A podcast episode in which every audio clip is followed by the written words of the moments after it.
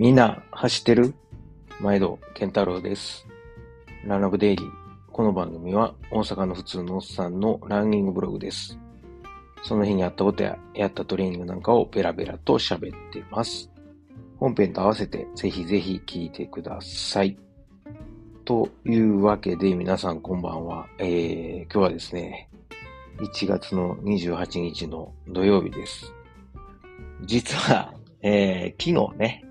27日の金曜日の夜に、えー撮ったんですけど、なんかあの、AirPods が調子悪くて、あの、ちゃんと撮れてなくて、まあ諦めて寝ました。はい。というわけで、えーまあ、昨日の内容も合わせて今日は喋ろうかなと思っています。週末ですけど、どんな感じでしょうか？まあ、あの、僕は今日のお話からすると、もう今日は絶不調ですね。疲れが溜まってるというか、なんやろもう、起きた時から今日は体が重くて、何回もこう、なんやろ、BC エクササイズとかしながら、バターコーヒー飲んで、いつものね、ルーティンしながら、あの、頭の中で走りに行こうかな、やめとくかな。でも行ったらきっと走れるやろな。うん、週末やし、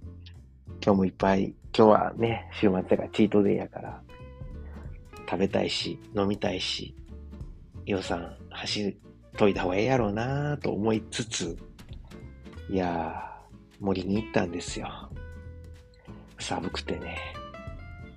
まずもうそれでやる気なくなる。まあそれはいいんですけど、まあそんなんでも走り、走るんでいつもね。で、車から降りて、えー走り出したんですけど、まあ、もう全然走る気しないっていうか、もう体が拒否ってんすよね。で、こう、ポッドキャストで、ね、今日土曜日ですから、ランニングチャンネル聞きながら、冬のおすすめアイテムとか聞いて、こう、ちょっとこう、気分をね、上田レイさんの声聞いて、こう、変えて走ろうって、走ろうってしてんけど、全然ダメ。森で2周だけ走るかって言って走り出したんですけど、もうね、1周目の途中で、これあかんわと思って。だってベンチ座ったもんね、今日。あ、もうこれは、よっぽど疲れてんなと思って。でも、一周だけ走って。で、リカバリーということにして、も今日はもうちゃっちゃと帰りましたね。こんな時に無理して怪我したアホみたいやし。まあ、ね、もうすでに、今月、えー、1月450キロ走ってて、まあ、距離という時間ですけど、やっぱりあの、特にこの1週間は、あの休息日入れずに、結構6日間ぐらいずっと詰めて走ってたんで、まあ、そこも出てんのかなというのがありますね。まああのそうやね、この間の休息日から、この間が21日の、まさに土曜日に休息したんで、そっから 1週間走って、走りっぱなしですからね。まあ今日はもうええかと思って、はい。まあそんな感じです。なので、えー今日もなんか体だるい、走った後の爽快感もなく、はい。まあでもあの、ね、今日はもう週末なんで結構食べましたね。特にあの、まあ、なんやろう、回復させたかったんで、今日はあの、豚肉とケールの、豚肉をね、焼く前にあの、えー、もう超大盛りの豚肉を、この国ね、豚肉だけめっちゃ安いんですよ。鶏肉普通や。で、あの、ニンニクと生姜のパウダーで絡めといて、で、味噌と、えー、ちょっと酢入れて、ケールとブロッコリーで炒めて、めちゃくちゃ豚肉食いましたね。まあ、これで元気にならなかったらショックなんですけど。で、スムージーもあの、ブルーベリーと、あの、も、えースピルリナーですね、入れて、えー、プロテインと混ぜて飲んで。まあね、元気になってほしいんですけど、夜はおでんをね、妻が作ってくれたんで、えー今日はビール開けて飲みました。飲んでお腹いっぱいですね。はい。まあ、週末はね、いいんです。チートデイで。はい。で、えーと言いつつ、おでんのじゃがいも以外は、あとビールか、炭水化物は取ってないですけどね。えー、で、えー、そう、昨日喋った内容なんですけど、あの、昨日は、あれなんですよ。えー、朝？まあ、昨日もあんまりこう、長い距離走る気なかったんで、昨日はあの、ロードバイクですね。オローラー、えー、20分、まず朝家で軽く漕いで。で、その時に普段今までズイフトやってたんですけど、まあもう最近は雨の日も雪の日も風の日も走るんで、しかも20キロだいたい。週末はまあね、30キロ、40キロ走るんで、別になんかズイフトが完全にもう、なんていうの、休息日の足休める日のなんかもうリカバリー用になってきて、もうなんかあんまり ZWIFT のトレーニングとかもやってなかったんですよね。だからなんかもったいなくなってきて、毎月15ユーロですか？はい。で、もうちょっと調べたんですよ。ZWIFT 以外でなんかスマートトレーナーでトレーニングできるものないかなと思って調べたら、そこならなんかスマートトレーナーって不便じゃないですか。あのー、普通の、何？ローラー、えー、タイヤ設置するやつ。あれやと、もうただこぐだけで練習できるけど、スマートトレーナーって、なんかそういう、なんていうの、ズイフトとかああいうの使わんかったらトレーニングできへんのちゃうかなと思うんですけど、できんのかななんかあの、僕は、エリートのスーとスイートかな使ってんねんけど、これも多分エリートのアプリはもう1年間無料やったけど、こ、そこの後はお金いると思うんですよね。うん。そやから、まあ無料で使うっていうのがスマートトレーナーできへんと思って調べてたら、ありましたよ、なんと。和風ってあの、これまたスマートトレーナー作ってる、あの、スマートローラーか、作ってる会社ですけど、ここが、えー、去年かな ?2022 年か2021年にあの、RGT っていう、えー、ZWIFT みたいな会社を買い取って、で、和風 RGT っていうのを始めたんですね、そういうサービス。それが、あの ZWIFT と同じようなトレーニングとか、えー、コースを走れる有料版と、あと、それは無料版もあって、ただ無料版コースが2コースぐらいしか選ばれへんのと、しょうもないぐるぐる回るだけの。で、あとはあの、トレーニングないんちゃうかな。うん。やけど、まあ僕みたいに今こう、ただ休みの日は、本当にもうジムのね、エアロバイクをただ漕いでますみたいな。で、重さとかはもちろんあの自分で変えれるんで、だったらもうええかな、これで、と思って、もう昨日サクッとズイフトとは、あ、お別れはしてないな。あの、なんか、あ、そうか、一応大会したんか。大会したんですけど、あれ、便利ですよね。いつでもあの、アカウントは残ってるから、データそのままで、また戻れるっていう。だからまあ、またこう、時間なくなってきて、走る時間なくなったり、怪我して、ね、ズイフトに戻りたなったらまたズイフト戻ろうかなとは思ってるんですけど、まあ、とりあえず和風で、うん、無料で行こうかなと。最近は特にあの、何、リカバリーやから、ただもう30分とか1時間こぐ猫関節をこう動かして、えー、リカバリーしましたみたいな感じでいつもね、デイリーでも言ってますけど、もうそんなのばっかりいつも言ってるんですけど、うん。半年ぐらい前、1年ぐらい前、え ?5 月ぐらいはね、あの、よく、あの、何？ヒートトレーニングやりましたとかね、あの、ゼフトで言ってたけど、最近あんまやってないし、そんな元気ないし、うん。走るのに、こう結構、5月の、えー、UTMB アルザスに向けて、走るのに集中してるんで、はい。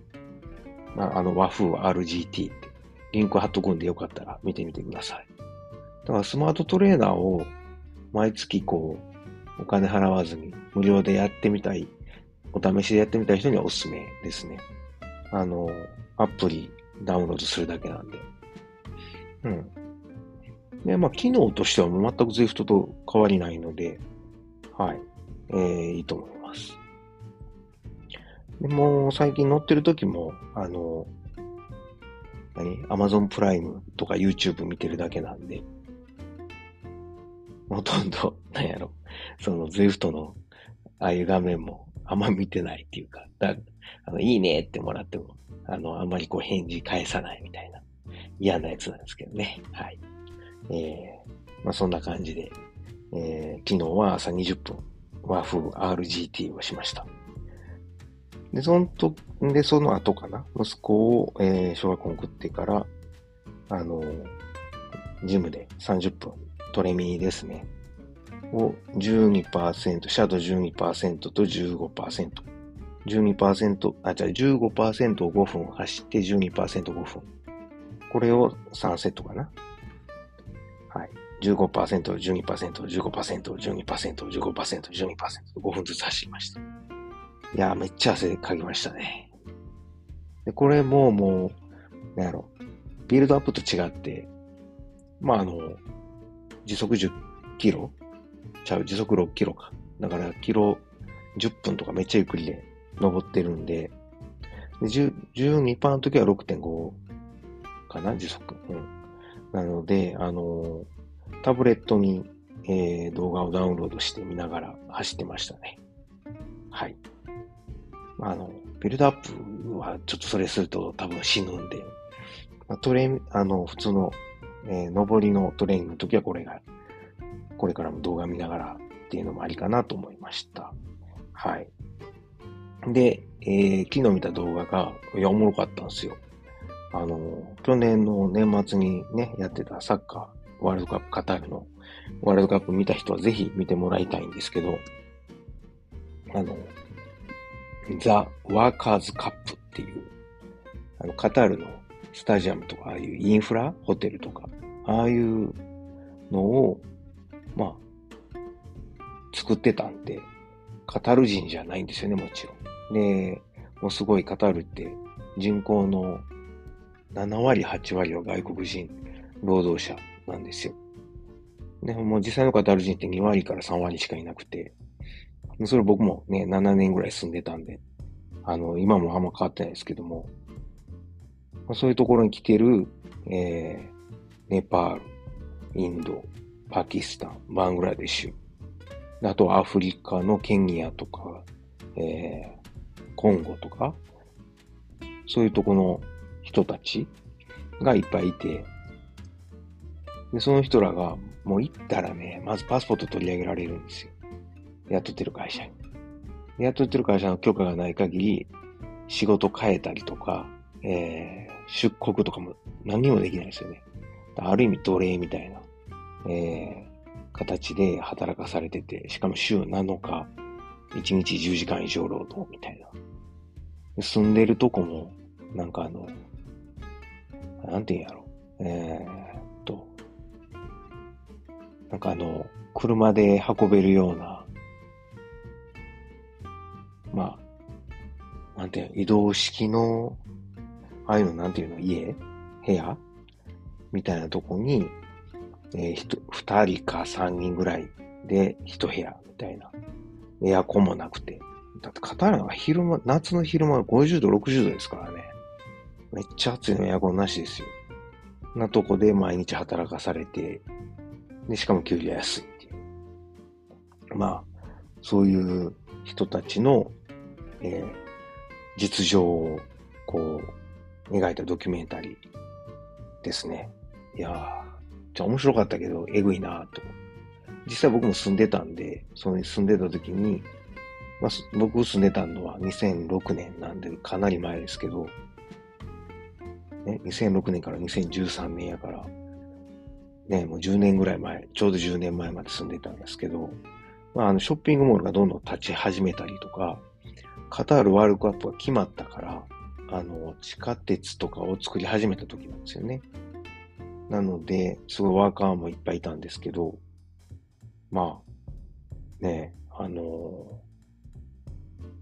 全然、なんかカタール人とあんまり見えへんけど、たまに見るカタル人との格差が、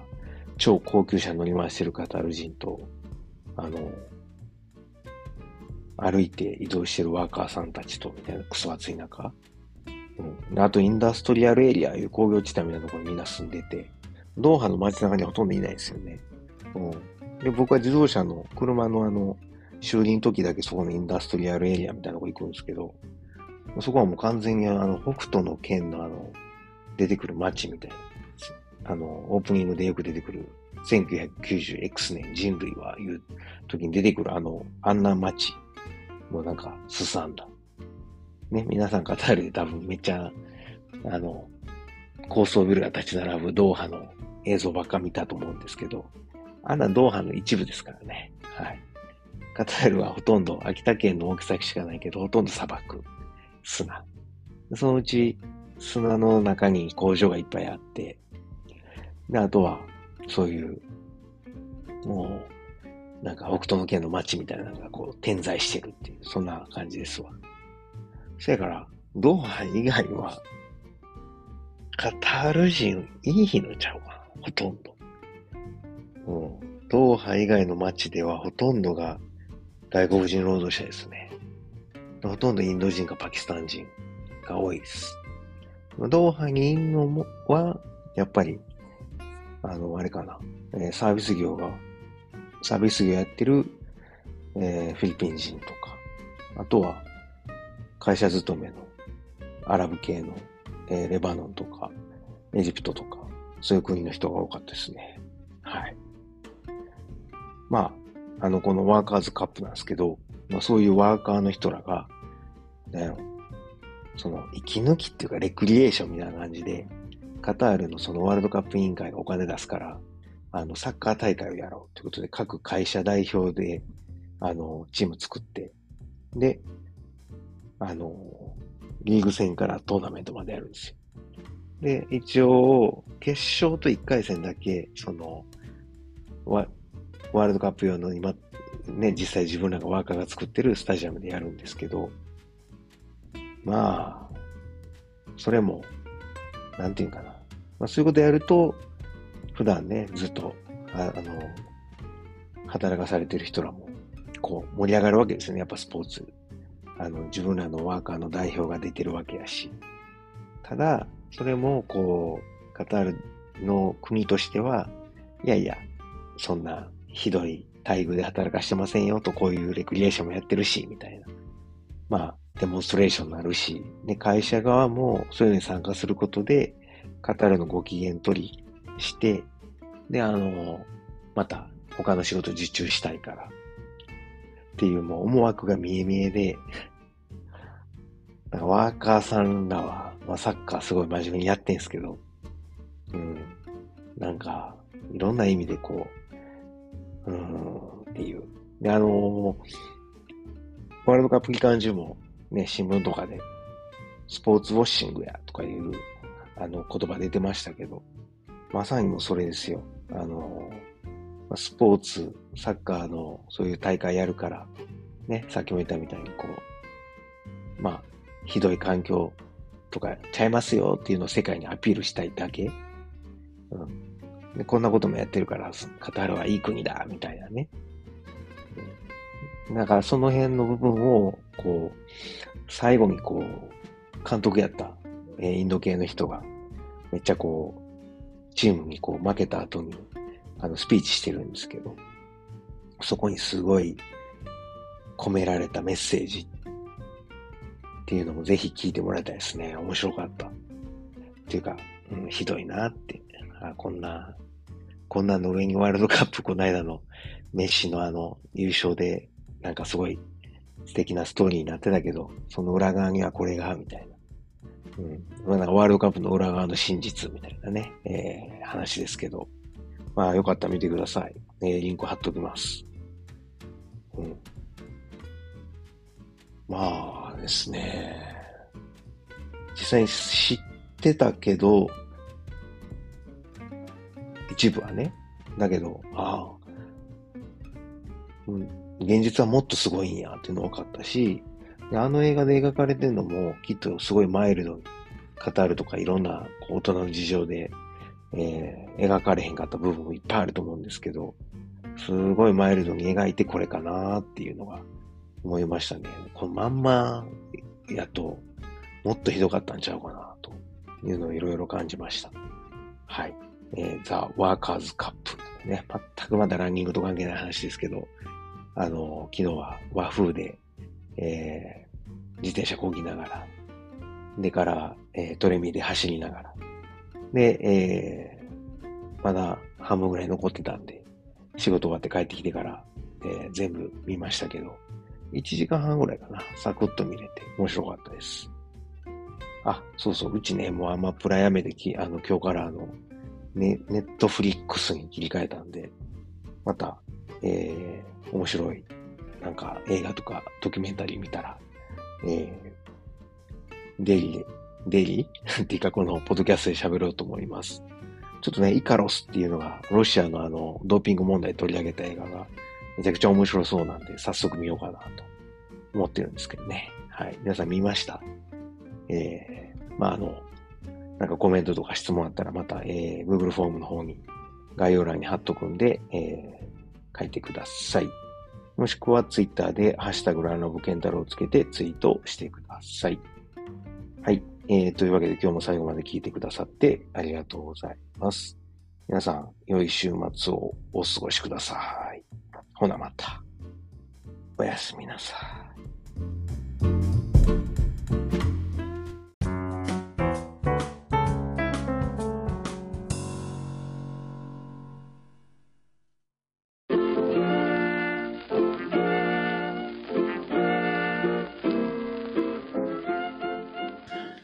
今回もランラボデイリーを最後まで聞いてくださりありがとうございます。最後にちょっと CM です。まあ、本編でもですね、えー、ちょくちょく宣伝させてもらってるんですけれども、えー、僕のあの、親父とおかんがですね、えー、大阪の駒川いうところで、まあ、あの、昆布屋、え関東でいうところの佃煮屋かな。はい、昆布屋を、えやっておりまして、まあ、あの、駒川で、ね、えー、やってるということで、駒川あずま屋というんですけれども、はい。えー、まあ、この番組では、まあ、あの、この駒川あずま屋に、噛んだ。駒川あずま屋に、まあ、スポンサードしてもろてるのではなくですね、まあ、勝手にあの息子である僕が、まあ、親には内緒で、えー、こっそり、えー、駒川あずま屋を応援しようということで、まあ、ちょくちょく宣伝させてもらってるんですよ。で、あのー、もしよかったら、はい、えー、なんかあの、ご飯のお供にですね、えー、ケトンやってる人間がご飯のお供とは何ぞやという怒られるかもしれませんが、はい、えー、ご飯のお供に、ぜひぜひ、駒川あずま屋の昆布、えー、佃煮を、えー、こたってください。よろしくお願いします。えー、おすすめはですね、えー、まあ、あの、看板商品3つありまして、まあ、松葉塩吹き、ね、まあ、こあのー、昆布で、えー、もう、なんていうんですかね、えー、美味しい、えー、塩吹き昆布をですね、あのー、松の葉のように刻んで、まあ、食べやすくしたと。もうこれはおにぎりに入れてもええし、お茶漬けにしても、さらっと食べられるのでおすすめです。僕はちなみにあの、えー、日本にいた時は、あの、パスタ、ね、茹でたパスタにこの松葉塩吹きと梅干し、そして、えー、ネギをあえて、えー、簡単和風パスタを作って食べてました。まあ、美味しいです。それから、えー、大阪言うたら、松茸昆布。はい。しののめという、えー、松茸昆布があるんですが、もう本当にあの、でっかい、えー、松茸の、えー、佃煮がですね、入った、えー、昆布です。昆布ですって言っても変な感じですけどね、昆布の佃煮と、えー、松茸の佃煮が一緒になったもので、これはもう絶対満足してもらえると思うんでね。えー、まあ、これは何やろう、大阪土産にもなるし、まあ、ご飯と一緒に食べる、もう最後の締めにね、えー、食べてもらうのもいいですし、あの、弁当のお供に入れてもらってもいいですし、ちょっと、えー、ちょっと贅沢したいときに、はい、えー、松茸昆布、しののめ、ぜひ試してください。最後にですね、えー、まあ、もうあの、駒川あずまいの3枚看板の、えー、最後、ね、もう僕の一押しなんですけど、ちりめん山椒です。昆布ちゃんやんけっていうツッコミがね、えー、来そうなんですけれども、あの、じゃこですね、じゃこと山椒を一緒に炊いたもので、もうめちゃくちゃうまいです。これはご飯にも合うし、そのまんま、あの、あこれはちょっとけどですね、もうそのまんまつまみにして、えー、食べてお酒のあてにしてもらったらいいと思うので、えー、ぜひぜひ、もうこれもあの、おにぎりにも合うし、ご飯にも合うし、お茶漬けにも合うし、そのまま食べてもええし、山椒好きの人にはたまらないと思いますんで、ぜひ、えー、試してください。佃煮、えー、他にもいっぱいあるんですけれども、特にあの、お弁当に使える、まあ、昆布が入った、えー、ふりかけとかですね、あのー、そういうご飯のお供がいっぱいあります。それ以外にも、まあ言うたら昆布言うたらね、だしですよね。えー、お鍋の、ね、だしを取る用のだし昆布。まあ、あの、鍋だけちゃいますよね。汁物なんかにも。ぜひぜひ作ってもらえます。うちのだし昆布は、あの、お寿司屋さんとか、えー、うどん屋さん、蕎麦屋さんなんかにも、あの、使ってもらってる、ほんまに、ええ昆布を扱ってますんで、もし、よかったらですね、えー、佃煮と一緒に、えー、お買い求めいただけるとありがたいです。はい。もうこれは、あの、こう、だし昆布はですね、料理以外にも、ちょっとあの、3センチか4センチぐらいの長さに、ハサミでカットして、で、あのー、何？麦茶とか、あの、作る用のあの、容器に、えー、だし昆布入れて、で、あの、水張っといてもらうと昆布水ができますんで、それを冷蔵庫で保管しとくと、もうあの料理の時にそのまま使ったり、あとは、あの、それを沸かしてお茶漬けにかけたりしても美味しいし、あとは、そのまま飲む朝一の、えー、目覚めた時の水とかに飲んだりとか、まあ普段の飲む用の水として使ってもらうと、まああの、昆布のミネラルたっぷりのお水なんで、えー、お腹の、えー、調子を整えるのにもぴったりです。はい。というわけで、えー、長々と喋りましたけれども、えー、駒川あずまえの、えー、CM でした。はい。えー、ぜひですね、私のささやかな親孝行にね、えー、協力すると思って、えー、もしよかったらご検討ください。今日も最後まで聞いてくださってありがとうございます。ほなまた。